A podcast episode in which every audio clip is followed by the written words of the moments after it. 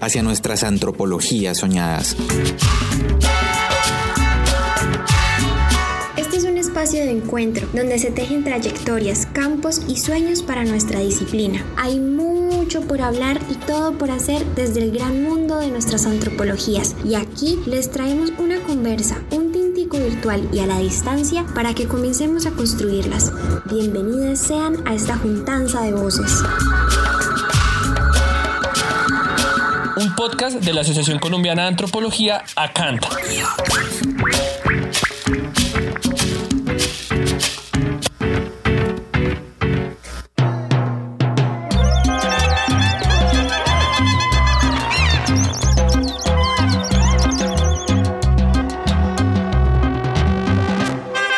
Esta es una charla sobre etnografía económica, antropología del Estado, la norma y el rebusque desde la lente del occidente de Boyacá. En el sexto congreso de la Asociación Latinoamericana de Antropología, ahorita en noviembre del 2020, Joana Parra presentó una ponencia que nos dejó provocadas.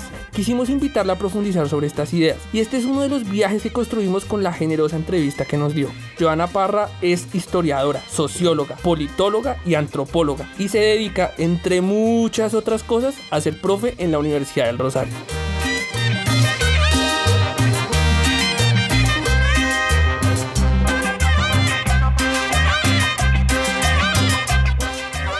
Yo tengo una formación de, de historiadora, de pregrado, soy antropóloga eh, de posgrado eh, y socióloga también. Digamos socióloga un poco como por, pues, por diversas casualidades terminé eh, en sociología, que era una disciplina que yo no, no, había explorado mucho y de la cual hoy, digamos, me siento pues muy contenta de, de conocer y, y, enseñar también sociología eh, por la fortaleza, sobre todo teórica, que tiene la sociología hoy en día. Yo en esta región, y digamos también por, las, por mi posición que tenía que tenía antes sobre la investigación era, yo hacía solamente investigación eh, científica, ¿no? O sea, muy académica, muy, digamos, en esta clave, en esta clave, digamos, como de la comprensión de las normas. Esa siempre eh, había sido como mi pregunta inicial. ¿Por qué la gente no cumple las normas? ¿Por qué la gente en Colombia no cumple? ¿Por qué el esmeraldero no cumple? ¿Por qué el esmeraldero si le roban no llama a la policía? ¿por qué no guardan su plata en el banco? Como, nos han enseñado, como de pronto sus papás les han dicho, ustedes ahorren, ¿no? Eh, pero ¿por qué ellos no? Entonces era un poco esa la, la pregunta y siempre, digamos, yo trabajé eso y siempre, digamos, esas cuestiones fueron las que quedaron detrás durante pues mi tesis doctoral, que ya la hice sobre ese tema de la informalidad en México. Pero mmm, entonces sí quedé muy marcada por ese campo de investigación hasta el día de hoy. No pensaba volver a la región porque hacer investigación allá es muy difícil, es muy difícil, Puecha lo sabe, es muy difícil y bueno, a nosotros nos han tratado bien, pero a veces la gente no les gusta que haya así como mucha gente preguntando nada. Ellos todavía les quedan muchos rezagos de las guerras verdes y de la ley del silencio, etcétera, y pues obviamente pues del mundo muy mafioso. Pero nosotros vemos que estamos en una sociedad ya no, no, no es el individuo, sino que es la sociedad en general, donde la, simplemente la norma no, se, no, se, no existe ahí para cumplirla, ¿sí? Y no es que no se conozca, ¿no? Porque si ustedes ven, la gente que es súper tramposa se conoce todas las normas de este mundo. ¿Qué hace? Se adelanta la norma, ¿no? Se adelanta la norma y entonces sabe cómo hacer el torcido de manera muy ilegal o de pronto de una manera que se note menos, ¿no? Entonces aparecen todas esas formas sociales que yo llamo las formas indeterminadas, ¿no? Eh, donde el individuo lo que pone en juego un poco es eh, la manera, digamos, de que eso no se vea tanto, pero que no tenga lo que también desea. Y ahí entraría ¿Sí? la etnografía, ¿sí, profe? O sea, como... como claro, ahí, como y, y eso no lo, digamos, eso lo observas todo el tiempo en el campo. Todos los que hacemos campo en América Latina nos enfrentamos a eso. Que trabajaste con migrantes, pero cuando uno hace investigación acá uno ve los dealers, uno ve todo, uno ve hasta mejor dicho el tipo más pulcro y mejor dicho encorbatado que pues que sabe cómo mover su declaración de renta para pagar un poquito menos. Entonces, pero eso es, es un poco, pues, no digo pues que seamos unos tramposos, no, por, por, haber nacido acá, ¿no? Pero hay formas de la sociedad que no, que digamos que, que hacen que los individuos, eh, pues digamos, actuemos de esa cierta manera. Entonces ahí el trabajo etnográfico es muy importante porque es lo que vemos en el campo. ¿Qué pasa? Cuando uno va al campo, y ustedes dicen, bueno, lo formal es esto, lo informal es esto, lo ilegal, eh, en este caso es X, ¿no? Cuando vamos a campo, eh, o más bien, la realidad no se le presenta a uno de manera compartimentada, la realidad se le presenta a uno tal y como es, así, desnuda, tal y como es. Entonces, en el campo que ves, no, uno no puede decir esto es formal, esto es ilegal, esto no.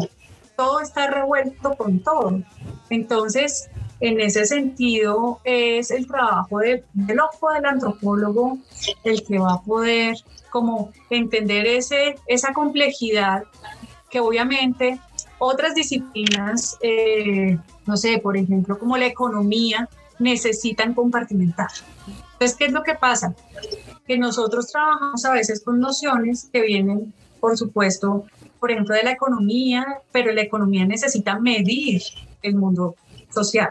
Entonces, decirnos, es eh, tanto por ciento de trabajo informal, tanto por ciento de trabajo formal, ¿no? Y, y ellos crean para medir, pero cuando nosotros vamos al mundo real, pues no lo vemos así, lo vemos en su complejidad y lo vemos en sus formas y eso solamente se puede hacer observándolo con el ojo etnográfico.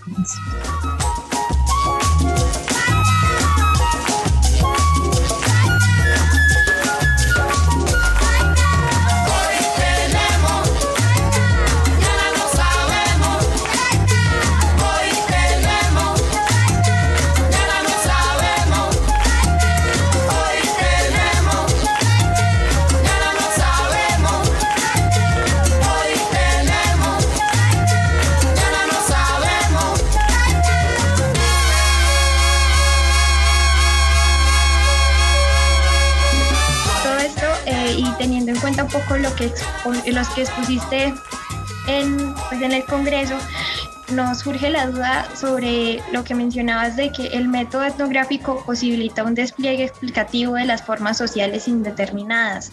Y pues nos gustaría si pudieras como hablar un poco más sobre esto. Ok, sí. A ver, bueno, en esa pregunta que es muy concreta sobre, sobre, sobre el trabajo que yo, pues que yo realizo actualmente en la en la zona esmeraldífera, pero que es lo que he trabajado antes también en, en un campo de investigación eh, con mercados informales en México, eh, que es esto de, de, las, de las formas indeterminadas. ¿sí? Por supuesto que lo que yo hago allí es, es hacer un diálogo entre lo que sería el trabajo etnográfico, ¿no? Eh, el trabajo de campo etnográfico, eh, y por otro lado, digamos, no me invento el concepto de la forma indeterminada, sino que la retomo un poco de, pues, de Norbert Elías, ¿no? Para, digamos, poder, se habla de como de figuras de la sociedad, ¿no? Formas sociales, dice no solo Norbert Elias, sino un sociólogo, pues que ahora está catalogado como sociólogo, pero si ustedes me dicen que era originalmente, no lo sabemos, de, es filósofo, ¿no? Que es George Simmel, ¿no? Entonces, Simmel habla de formas sociales, como digamos, es parte como de su gramática, de la, digamos, de la, de la teoría que propone. Y él dice, vamos, lo que observamos nosotros como investigadores en el mundo son formas sociales y figuras. ¿sí? Y entonces lo que nosotros hacemos es un poco, casi es observar eso cuando hacemos investigación. Entonces esa forma social eh, que aparece en el occidente de Boyacá es una forma social indeterminada. ¿Por qué? En la, en, en la tradición de la ciencia social, a nosotros nos enseñan, a todos, sociólogos, antropólogos, historiadores, todos los que estudiamos ciencia social, nos enseñan que hay unas normas sociales. ¿sí? Y digamos, cuando uno estudia el hábitus, que probablemente Bourdieu es el, antropólogo, es el sociólogo que más estudian en antropología, me parece. Es uno de los que más, ¿no, ¿no creen? Entonces, sí, además es el que se volvió como más popular ¿no? Eh, en toda América Latina. Eh, entonces, nos muestra que hay esas eh, explicaciones, digamos, del cumplimiento de la norma. Es decir, el niño cuando nace uno le enseña tal cosa. En los procesos de socialización, digamos, largos de la vida de una persona, eso se, se observa. Entonces, la gente aprende a, pues, ciertas normas que son simples, como, no sé, a comer con cubiertos, ¿no? Pero también aprende normas muy importantes que son no robar, no matar, no sé qué, como o a través de los mandamientos o a través de la escuela o porque se lo enseñaron sus padres, pero digamos todos aprendemos eso, ¿no?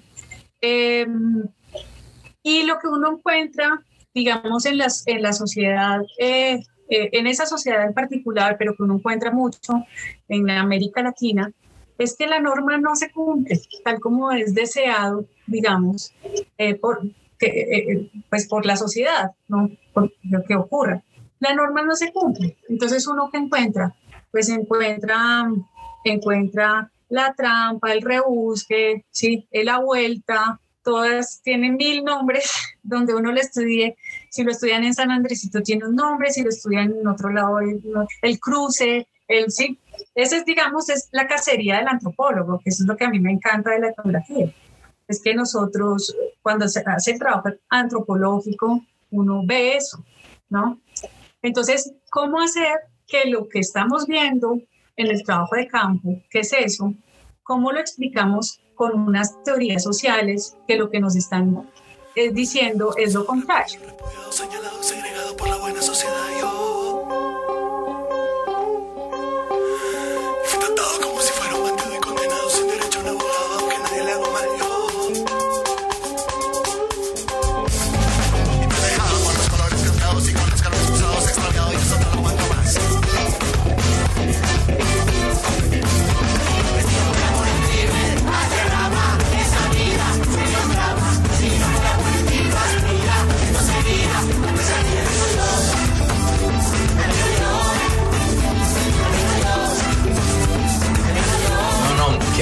Muchísimo la atención, pues, lo que dices de, de las formas indeterminadas. Yo, bueno, y aquí como para meter como esta, esta, correspondencia, pues, en la charla, yo estoy trabajando para militares, entonces se vuelve algo vital, como esas, esas suertes de como la legalidad, ¿no? Como que esto no es formal, esto no es informal, pero las usa ambas en, en, una, sí, en un repertorio como de cuchis y rebusques y, y, triquiñuelas, pues, que hace todo un entramado que tiene, pues, ya como 50 años. Entonces, sí, me llamó mucho, mucho como esa tensión y, y, es algo que también vimos muy presente como en el Congreso y que hemos hablado también como para pues hacerle un tema en este espacio y es un poquito que necesitamos unas comprensiones que y eso están aportando no solamente antropólogas, de hecho muchas politólogas y otras disciplinas de, de estas ciencias sociales a unas comprensiones mucho más locales del, del Estado. ¿no? Y, y, esas dos cosas también, como que las, las junto para preguntarte ya mucho más específicamente eh, por el campo en el occidente boyacano, porque uno, pues yo estoy trabajando para el militarismo en el medio Magdalena y occidente Boyacá fue muy presente. Siempre estuvo nominalmente allí. No, pues ahí ocurre lo mismo. A ver, yo, le, yo pues quisiera como explicarles un poco el punto de partida, ¿sí? El punto de partida es, eh, América Latina no tiene un estado que haya tenido un desarrollo como civilizatorio, como diría Elías, ¿no? O sea, digamos, porque hay gente, digamos, muchos antropólogos eh, que han eh, hecho antropología del Estado sí tienen ese referente, ¿cierto? Eh, que es el referente de Elías. Em, y por supuesto que ha sido muy importante y pues todo lo que se ha dicho, todos tienen mucha, mucha importancia y relevancia para, para el desarrollo de esos temas. Lo que pasa es que sí creo que eh, hay cierta teoría con la que trabajamos en las ciencias sociales que no nos sirve para América Latina. No nos sirve. Y lo que pasa es que América Latina, desgraciadamente, no somos productores, grandes productores de teoría. En algún momento, hace muchos años, pues cuando yo estaba en la universidad con ustedes, había gente que decía, claro, eh, la teoría se produce en el norte, ¿no? Y nosotros lo que escribimos mucha literatura, ¿no? Eso sí, pues García Márquez y Fuentes y todos los, escritores, ¿no? Y sí, yo pienso que nosotros no hemos trabajado suficiente en el desarrollo. Por supuesto que hemos tenido coletazos fuertes, ¿no? Con los poscoloniales, con los estudios culturales, pero son coletazos que siguen viviendo el norte pero no tenemos desarrollo propio, ¿no? o sea que parta de las realidades latinoamericanas que no son, por supuesto, el mismo colonialismo de la India o el mismo colonialismo de otros lugares, no sé, hablo concretamente de los subalternos, ¿sí? Todo eso, claro que es súper interesante, ¿no? Y que, digamos, em, toma pues lugares muy importantes, ¿no? También en el, en el desarrollo de ciertas eh, perspectivas, de, sobre todo de la antropología. Eh, entonces, cuando uno parte de una idea de que el Estado debería funcionar como en Occidente, pues estamos completamente errados, porque aquí nunca el Estado ha funcionado como Occidente y nunca va a funcionar como Occidente. Entonces, mm, creo que hay que partir más bien como, y eso sí lo he trabajado mucho, por ejemplo, los del cine, ellos, eh, a mí me gusta mucho, digamos, el trabajo que hacen y la lectura que hacen del Estado, porque no parten, digamos, de un ideal, de Estado. Porque cuando partes de un ideal de Estado no tienes mucho que decir, solamente como el Estado no cumple, ¿no? Y la gente sufre, ¿sí? Y sí, claro, es una realidad. El Estado no cumple, hay desigualdad, listo. Ya lo sabemos. ¿Qué más hacemos con eso? Las sociales, ¿no? Entonces, claro, ha habido muchos intentos. Entonces, hay unos que han dicho, el Estado, eh, el Estado no está presente, falta de presencia del Estado o hay otros que dicen la nación fracasada. Bueno, ustedes conocen toda esa también como conceptos que se han usado desde la historia, por eso ahí vuelve a ser muy importante diálogo interdisciplinar. La historia ha trabajado mucho el tema de la nación, el tema de la formación de la nación en Colombia. Entonces, Estado fragmentado, nación fragmentada, Estado no presente, Estado, bueno, muchísimos, ¿sí? Entonces, yo creo que sí, hay que partir de una idea de un Estado que es un Estado incompetente, ¿no? Un Estado que no, que no puede, que no ha logrado que sus instituciones funcionen de manera eficiente, por decirlo así. Y eso yo creo que ocurre en todo el territorio nacional. El occidente de Boyacá es una muestra perfecta de eso, porque en el occidente de Boyacá hay todas las instituciones que, existen a nivel nacional, todas, o sea, la gente tiene CISBEN, la gente tiene asistencia para el desarrollo agrícola, hay todo lo que uno se imagina, ¿no? Eh, cuando ustedes dicen hay Estado o no hay Estado, pues sí, ahí están las instituciones del Estado. Hay elecciones, de hecho es una de las regiones donde más eh, la gente vota, participación electoral. Todo eso, digamos, uno de lejos, si yo fuera un observador muy externo digo, no, pero pues, pues sí, les falta carreteras porque ha habido corrupción y no se han terminado de construir, pero la cosa funciona. Entonces, eh, lo, que, lo que uno encuentra ahí es eso, es un Estado que no logra que las instituciones sean eficaces para el buen funcionamiento. Entonces, ¿qué pasa? Cuando un Estado no funciona bien, el individuo no sufre tanto, claro, sufre, pero el individuo se las arregla como en el rebusque. Entonces, lo que se muestra es, el Estado, el Estado es débil, entonces, ¿qué hace? El individuo se potencia. Es lo que en la sociología de Danilo Martuchelli, pues es la teoría, porque él es un teórico, pero pues se presenta como sociólogo, es filósofo, ¿no? Para que vean esa complejidad, ¿no? Es un filósofo, pero él hace teoría social. Él dice, el Estado está débil, entonces, ¿qué pasa en América Latina? Que no, no es lo mismo que pasa en Europa, no es lo mismo que pasa en los Estados Unidos, es que el individuo se potencia, se vuelve un hiperactor y entonces no va a esperar a que el Estado aparezca para, para solucionar un problema, ¿no? sino que lo resuelve como puede, con su familia, con su red, eh, entrando a la mina al rebusque, eh, asociándose con uno y con otro sin ninguna coherencia, ¿no? No, no es como solo me voy a asociar con los buenos, no. O sea, yo me asocio con el que me va a ayudar pues a salir de, de esto, con el que me va a permitir tener pues para lo que yo necesito para proveer a mi familia de alimentos. Entonces no, digamos, se crea mm, curiosamente, y yo estoy completamente de acuerdo como con esa perspectiva teórica, un individualismo muy, muy fuerte, muy, muy fuerte. Y que yo creo que sí, en esa región eso se, se ve, se ve mucho.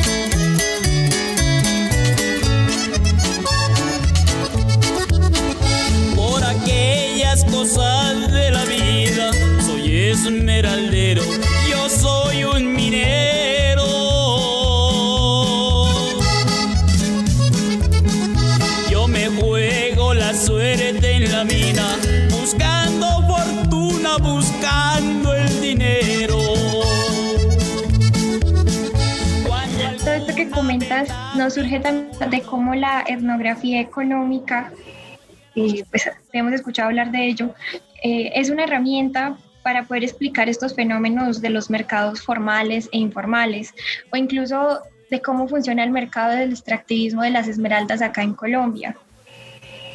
Sí, pues mira, la etnografía económica es algo que yo conocí pues a través de una autora que se llama Florence Weber ella es una, pues es antropóloga eh, de la Escuela Normal Superior en Francia.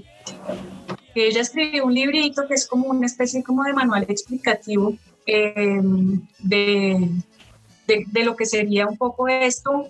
Ella, ella lo quiere ver casi como una subdisciplina, me parece demasiado, demasiado nombrarla así, pero sí, por supuesto que se ve una, un interés que para los que nos interesamos, eh, pues digamos, en esos fenómenos eh, económicos, ¿no? Pues que están incrustados en, la sociedad, eh, son útiles, ¿no? ¿Qué es lo que propone la etnografía económica? Es establecer un diálogo entre el trabajo etnográfico, la antropología económica, la sociología económica, incluso la ciencia económica, para los que alcanzan a entender y a llegar hasta allá, eh, para poder entender, pues digamos, el fenómeno eh, que queremos comprender. Em, en la práctica es muy útil, o sea, yo creo que a veces, mm, y eso digamos me parece una lástima, es que yo creo que ha habido, ha habido, sobre todo en Colombia, como un abandono por los temas de la antropología económica. Em, no sé por qué, o sea, digamos, ya hay como poquita, se está volviendo a hacer afortunadamente antropología rural, ahí yo creo que se hacía, digamos, se hacía un diálogo fuerte con la antropología económica. Pero sí, eh, digamos como que eso se, como que dejó de, de, hacerse y la, la, mayoría empezaron a hacer otras cosas en antropología. Entonces eso se empezó a, a dejar, a dejar un poco. Pero, por ejemplo, eh, cuando se hace el trabajo de campo y uno se pregunta, bueno, pero ¿cómo hago? Entonces, eh, para observar en un mercado, ¿no? Entonces, digamos como que ese tipo como de invitación de esa etnografía económica es observar también, por supuesto, digamos, nada distinto a lo que propone la etnografía normal, ¿no? Solamente que fijarnos más en ciertas transacciones económicas como tal, o los usos del dinero, ¿no? O, la moral del dinero, que eso es muy interesante, ¿no? Todo el tema, digamos, que tiene que ver con la moral, o algo que está muy cercano, eh, que es lo que había, había trabajado Florence Weber, porque ella hace antropología del care, del cuidado, y lo cruza con la antropología económica. Entonces, mucha, mucho, digamos, del trabajo del cuidado por el otro está atravesado por eso, porque no hay, digamos, transacciones en dinero, sino, no sé, eh, yo cuido el hijo de mi hermano, ¿cierto? Y a cambio mi hermano, no sé, me hace otro favor, ¿no? Entonces hay, porque lo económico no es que solamente nos lleva al mundo solamente económico, sino es el mundo de las transacciones que ocurren entre, pues entre todos, ¿no? Entre nosotros también ocurre eso. Entonces es eso, es como lo que ella nos invitaba es como no nos olvidemos, pues además en la base de la antropología está el, don, ¿no? Entonces ver cómo, ver cómo podemos, podemos em, eh, digamos, seguir desarrollando esos temas eh, que estaban en relación con, con eh, pues con ese, con ese tema, digamos, como trans, de las transacciones, ¿no? No nací el día de los temblores, por mis venas corre sangre boyacense, del occidente donde salen piedras verdes, tengo temple y espíritu esmeraldero, yo crecí en medio de los tambres, cavando túneles siempre tomando siempre de la mano de la muerte desde muy joven a mí me sonrió la suerte y me compré mi revólver y mi sombrero. A puro pulso me fui ganando el respeto. Nunca la busco, pero sí me buscan trueno. Yo creo que el caso de la minería de esmeraldas es muy particular. Eh, en primer lugar, porque es una minería de una piedra preciosa. Y la minería de piedra preciosa es una economía que, pues, que crea cambios muy distintos en, en las, en, los grupos que están alrededor de las minas, porque, digamos, lo que uno ve, o sea, lo que, lo que uno ve cuando, cuando hay, cuando hay una, una mina en una región, es que se encuentran como dos mundos, ¿no? Se encuentra un mundo como muy campesino, que es este caso, ¿no? Un mundo campesino y por otro lado se encuentra un mundo, el mundo extractivismo, extractivista siempre es un mundo muy capitalista, ¿no? Eso es la mina. La mina es, eh, digamos, una representación moderna del capitalismo, pero eh, que uno, o sea, casi como un ícono, ¿no? Entonces se encuentran esos dos, esos dos mundos de manera como te digo, en esta región de manera muy abrupta, porque es una piedra preciosa, ¿no? Entonces, si fuera carbón, si fuera sal, de pronto si fuera eh, oro así en, del que se cuela en el río, los barequeros, no sería, digamos, tan agresivo, pero la cosa aquí es que la gente se encuentra una, una gema que los enriquece. Entonces, eso, digamos, no, en el mundo campesino, no, digamos, como esa mentalidad o esa sociabilidad que ellos han tenido en, en, sus, en sus historias, no está ni el ahorro, ni el gasto, ¿no? Ni todo lo que implica el mundo capitalista. Entonces, cuando hay esa riqueza, ¿no? Eso crea mucha ruptura, mucha ruptura y mucha, digamos, desorden, ¿no? Mucho desorden en una sociedad.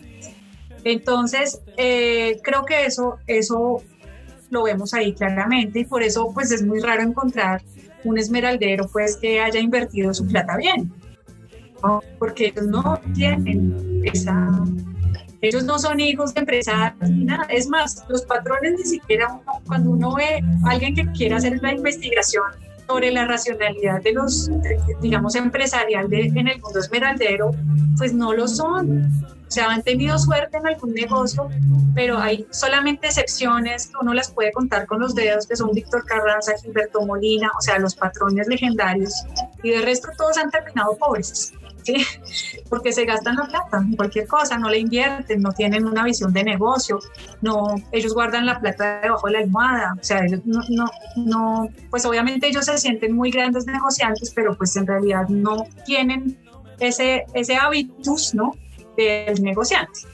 Entonces, eh, creo que con relación al extractivismo, aquí hay un caso que es muy particular, porque normalmente cuando, pues los colegas que yo conozco, eh, pues bueno, primera cosa, yo no soy una especialista del extractivismo. Pero, pero no sé si esto arruine toda la entrevista, pero, pero, pero lo que sí es que muchos de los casos que se trabajan en el extractivismo muestran esa tensión, como dices Mariana muy bien, entre, digamos, dos actores muy desiguales. Y eh, lo que, y normalmente, y pues digamos muchos de los casos, es que a este lado uno tiene como una multinacional emergente, ¿no? Y por otro lado, o digamos una empresa extractivista emergente, y por otro lado, digamos, unas comunidades que son muy vulnerables. Lo que vemos aquí es un caso donde apareció una mina, claro, eh, con unos, digamos, actores que son supremamente poderosos y, además lo, que tenía en particular los patronos de las esmeraldas que podían incidir en el mundo más íntimo de la región, decir como usted no se separe de su marido, ¿sí? Eh, y ellos eran los padrinos de bautizo de todos los niños, o sea, cualquier niño que ustedes le preguntaban quién es su padrino, ellos decían, es don Víctor, esto no sé qué, ¿no? Entonces, todo el poder que se tejió allí fue muy profundo, muy, muy profundo. ¿sí? No es fácil. Por eso, digamos, la gente que quiere allí ir a trabajar temas de violencia es tan difícil, porque es que el verdugo es su padrino, o es, ¿sí? Entonces, es terrible, porque la, la, la sociabilidad que crearon fue, digamos, demasiado íntima en la vida de las familias de la región creo que eso le da una particularidad que obviamente desde el extractivismo solito no se puede, no se podría, no se podría trabajar, ¿no? Eh, si necesita, digamos, un diálogo con mucha más antropología, eh, un diálogo como entre extractivismo, antropología de la familia, eh, muchas cosas que creo que es necesario para poder comprender lo que pasó allí. bailando. En el occidente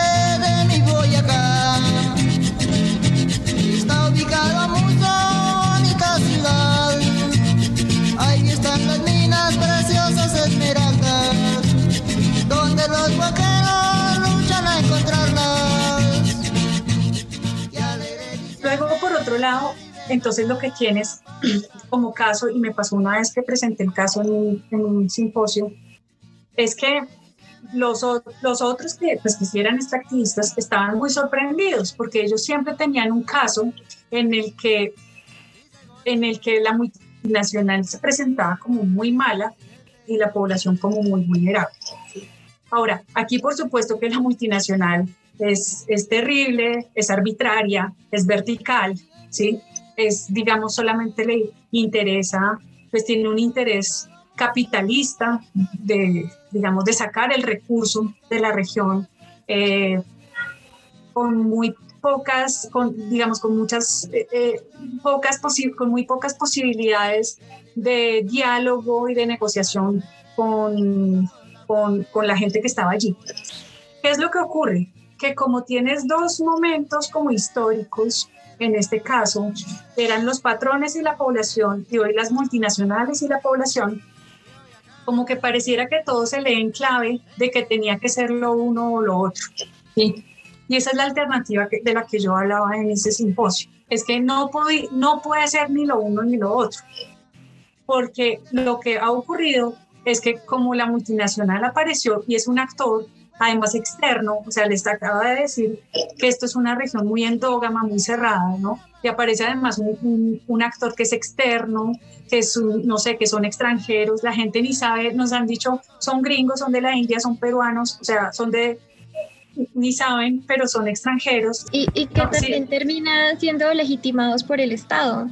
Por supuesto, sí, ellos tienen allí toda, ellos tienen todo lo que el Estado pide, ¿ves? Los permisos, no están haciendo contratos, digamos que, y, y, si ves parte como ellos se muestran, son como somos transparentes, somos limpios, ¿no?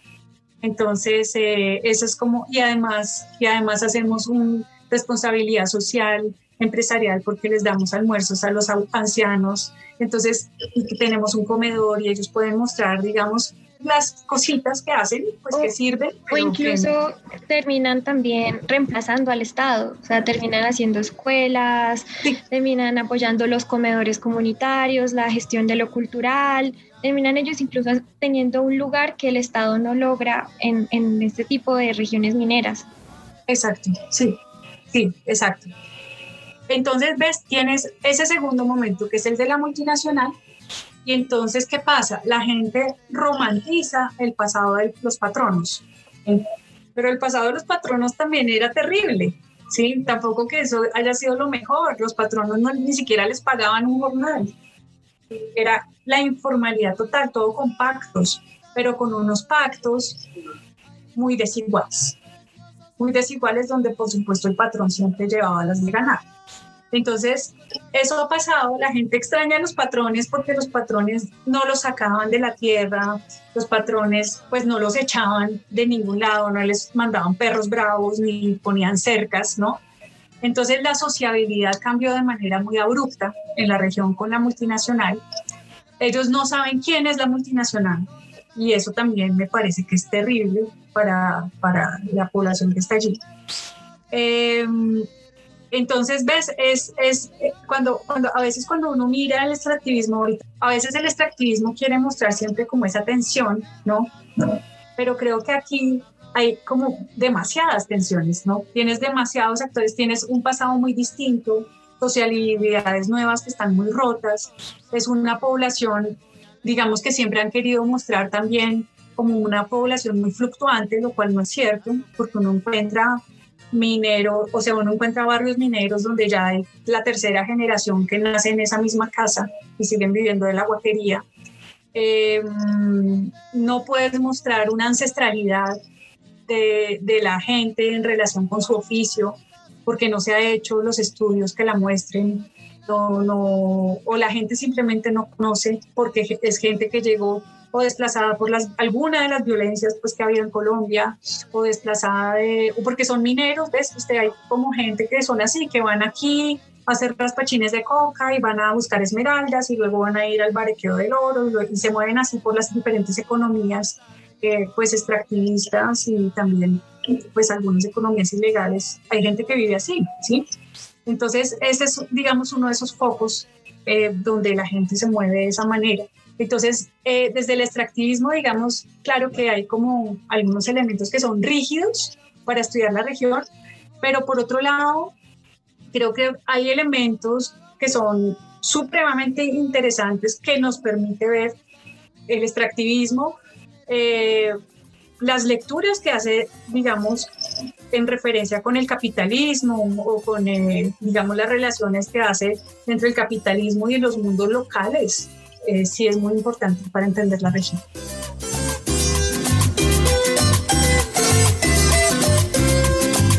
hace un año que salió de la casa donde se crió, que sería lo que comió, que todo se le olvidó. Ya no conoce los piojos, ni pulgas ni garrapatas, la asusta una cucaracha, pero tuvo picaduras hasta en la punta de las patas.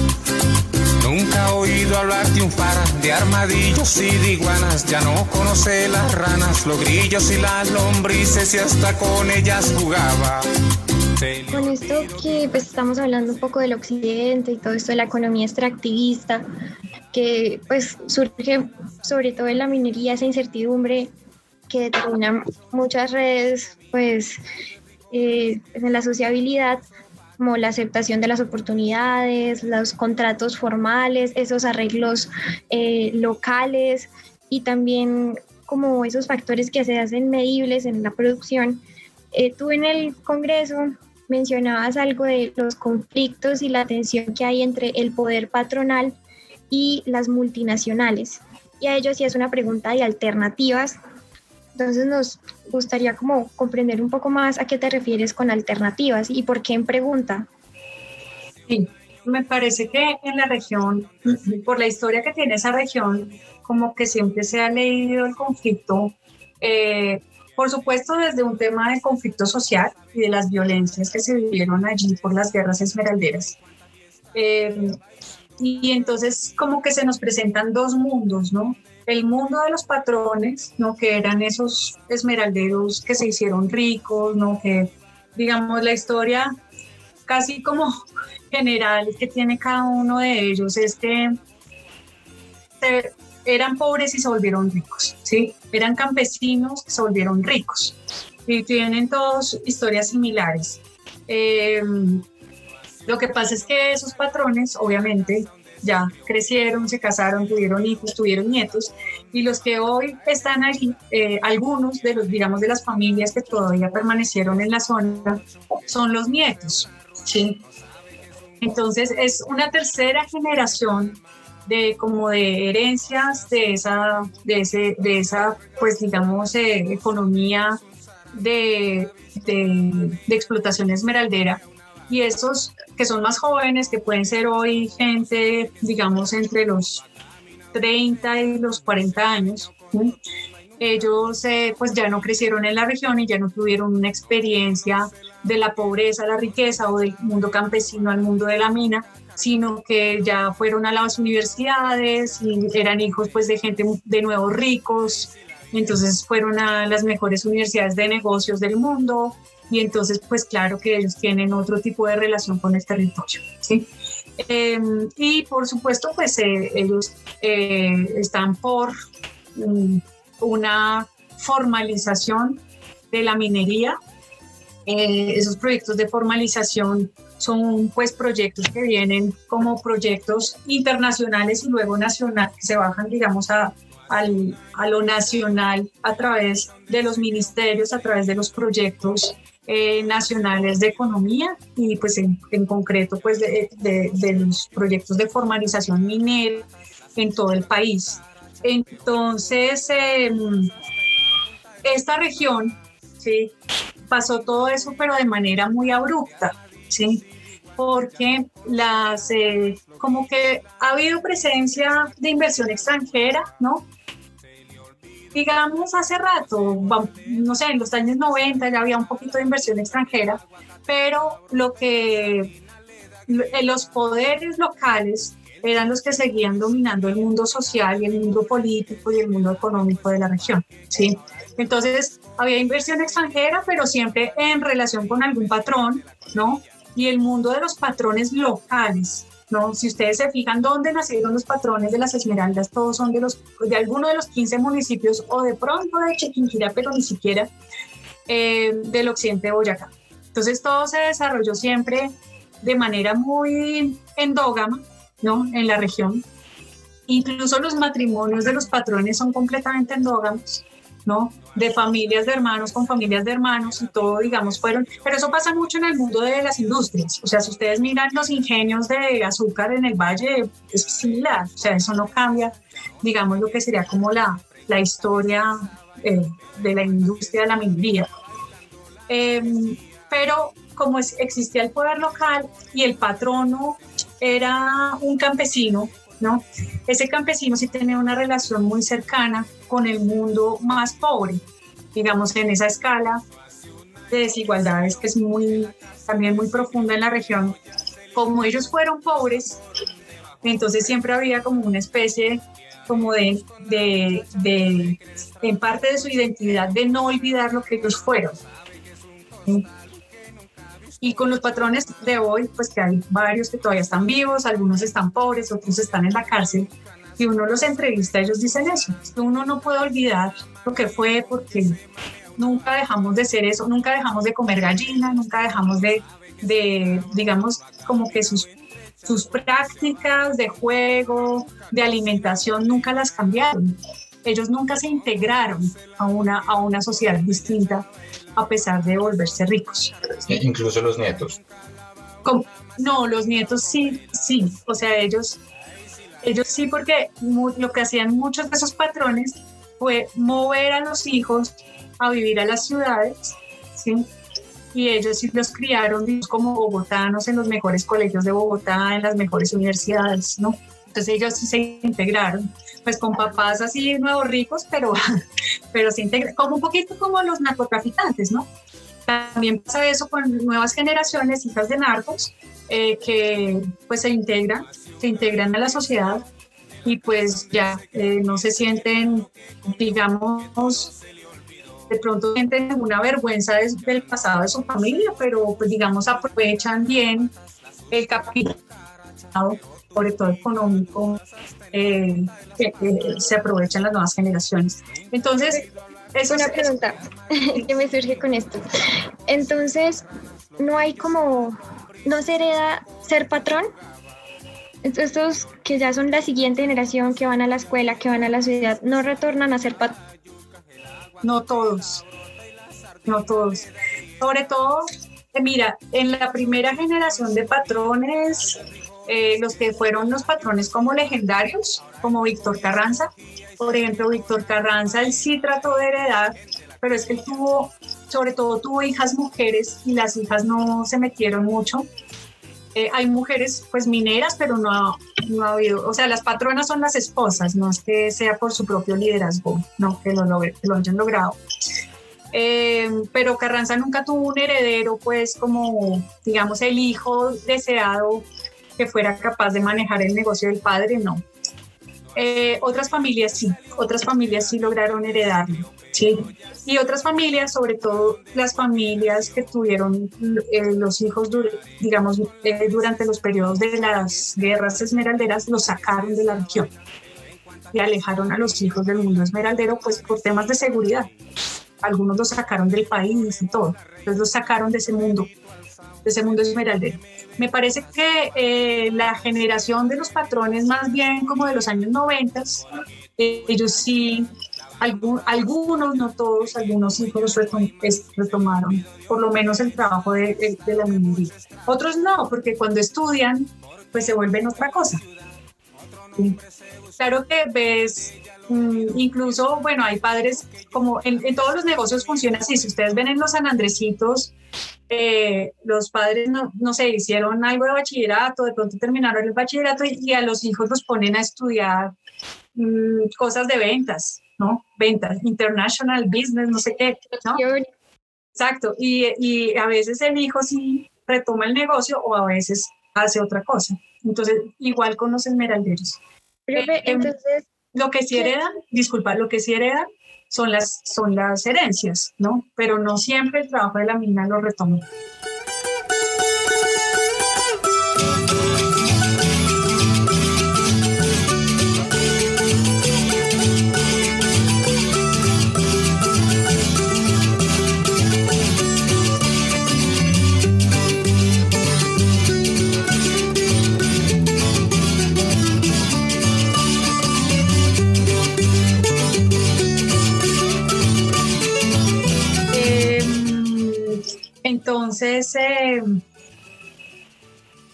Me olvidó cómo era.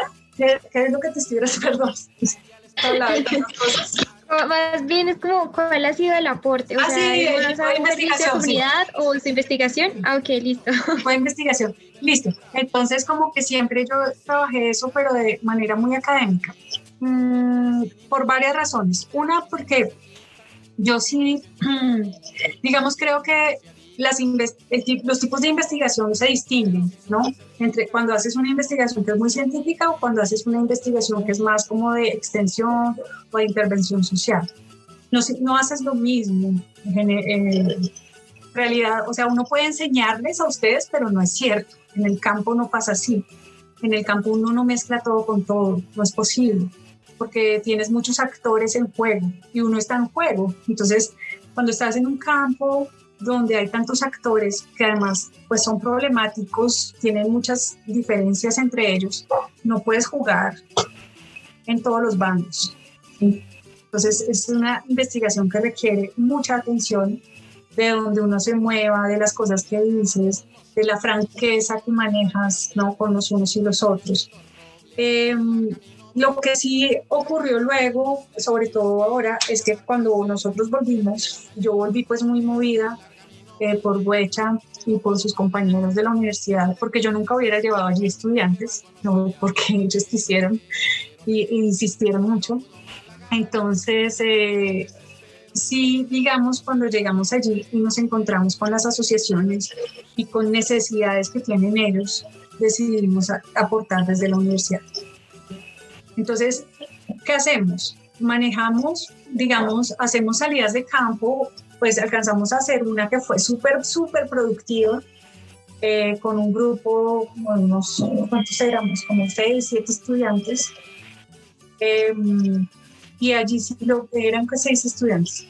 Y allí sí logramos como recolectar mucha información pero luego, pues por supuesto, en el trámite de esa información, pues se maneja de manera distinta lo que es la información, digamos, para artículos académicos y lo que, por supuesto, son productos que la comunidad requiere. Es una, eh, nosotros trabajamos mucho con los guajeros, con los mineros más pequeños, eh, pero eh, hemos, digamos, trabajado con todos los actores de la cadena productiva. Entonces en Bogotá con los comerciantes, con los talladores, eh, con todos los que no están en la multinacional, porque eso sí nunca los hemos visto, ni siquiera. Igual estamos afuera, detrás de la reja. Una vez en el helicóptero, una vez en, el Ah, no, bueno, bueno, sí, pero eso sí. sí. Entonces, eh, entonces trabajamos con todos ellos y ellos tienen muchas necesidades como de conocer, más bien de que su trabajo, el trabajo que ellos hacen se conozca. Y en eso la universidad puede aportar mucho. nosotros, cuando llegamos, ellos nos solicitaron ayudarles a realizar un inventario de sus oficios. Ellos quieren entrar en un proceso de patrimonialización de la actividad minera eh, de subsistencia, eh, lo que ya les dije que ellos llaman la cuaquería. Eh, pero pues obviamente para lograrlo necesitan todos los insumos y eso pues es trabajo que hacen los antropólogos, ¿no? Que es entrevistarlos, hacer grupos focales, identificar cuál es su trabajo, cuáles son las herramientas, y cómo se, se transmite el conocimiento de la minería entonces, eso nosotros lo estamos haciendo. Eh, va a estar listo para febrero. Ya eh, lo que se llamaría como el inventario. Y esos son, digamos, como insumos que ellos les van a servir para que ellos luego avancen con su proyecto de patrimonio. Eso hacemos, hacemos, eh, pues apoyamos como lo que vamos pudiendo apoyar.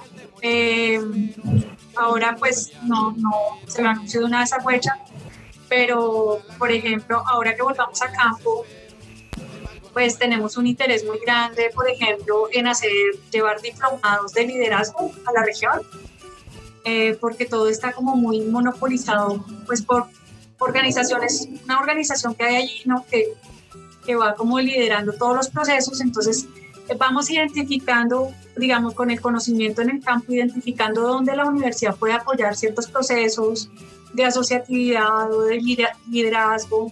Otra cosa que identificamos que también es posible para nosotros hacerla de manera muy fácil, pero por la pandemia ya no, no lo llevamos, son unos diplomados de enseñanza, de, de educación, de educación sexual y reproductiva. Eh, la universidad ha llevado algunos a, a La Guajira, en zonas indígenas, eh, y creo que pues es un lugar donde hay que llevarlo porque el occidente de Boyacá tiene una, indicadores muy altos de embarazos tempranos. Entonces, eh, ahora hacemos también, pues gracias al semillero, hacemos trabajos de, de extensión eh, y creo que estamos funcionando mucho en, esos, en ese sentido. Eh, también porque la gente nos empieza a invitar y las organizaciones locales. Entonces, por ejemplo, el año pasado las alcaldías nos invitaron para ser veedores de las elecciones. Ellos empezaron a identificar el semillero de investigación como otro actor en la región. Nos conocen y hablan súper bien de nosotros, probablemente porque la universidad siempre nos hemos presentado como muy neutrales, ¿no?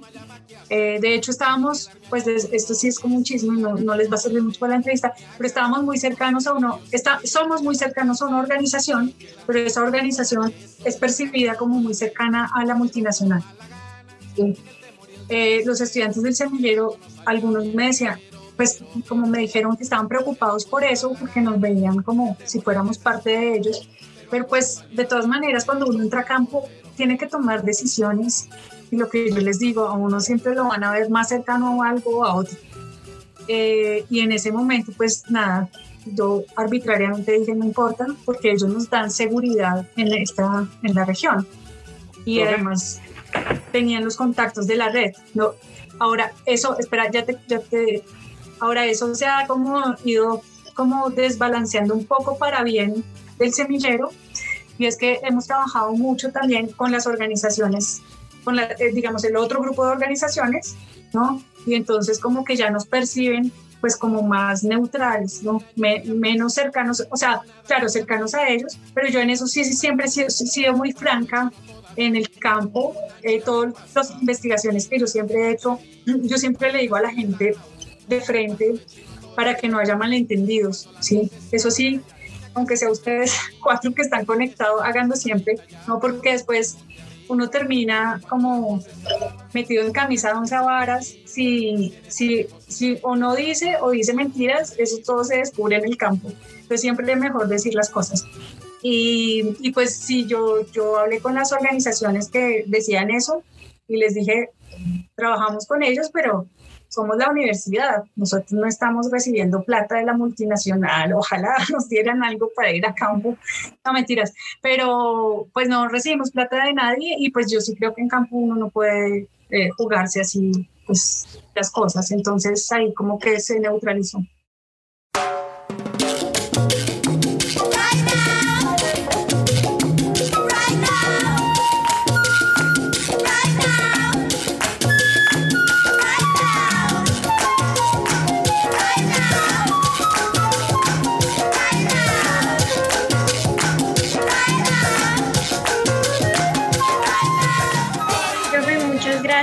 Por acceder a la entrevista, por compartirnos su posición, su trabajo y pues tiempo. No, bueno, a ustedes muchas gracias y pues ahí lo que ustedes necesiten me dicen también. Bueno, pues tranquilos, igual yo no le debo nada a nadie, así que...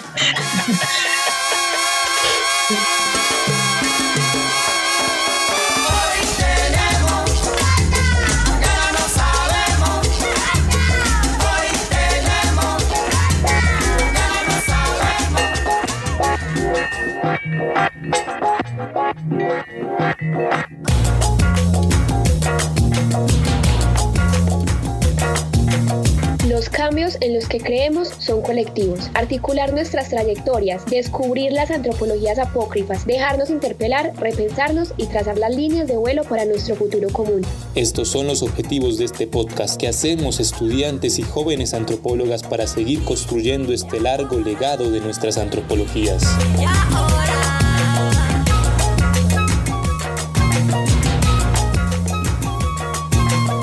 Fue un podcast realizado para la Asociación Colombiana de Antropología, ACANT. Es un espacio abierto para la experimentación al que les invitamos a todas las personas que estén relacionadas con este gremio, asociadas o no, a conversar sobre sus trayectorias y sobre nuestros caminos posibles. no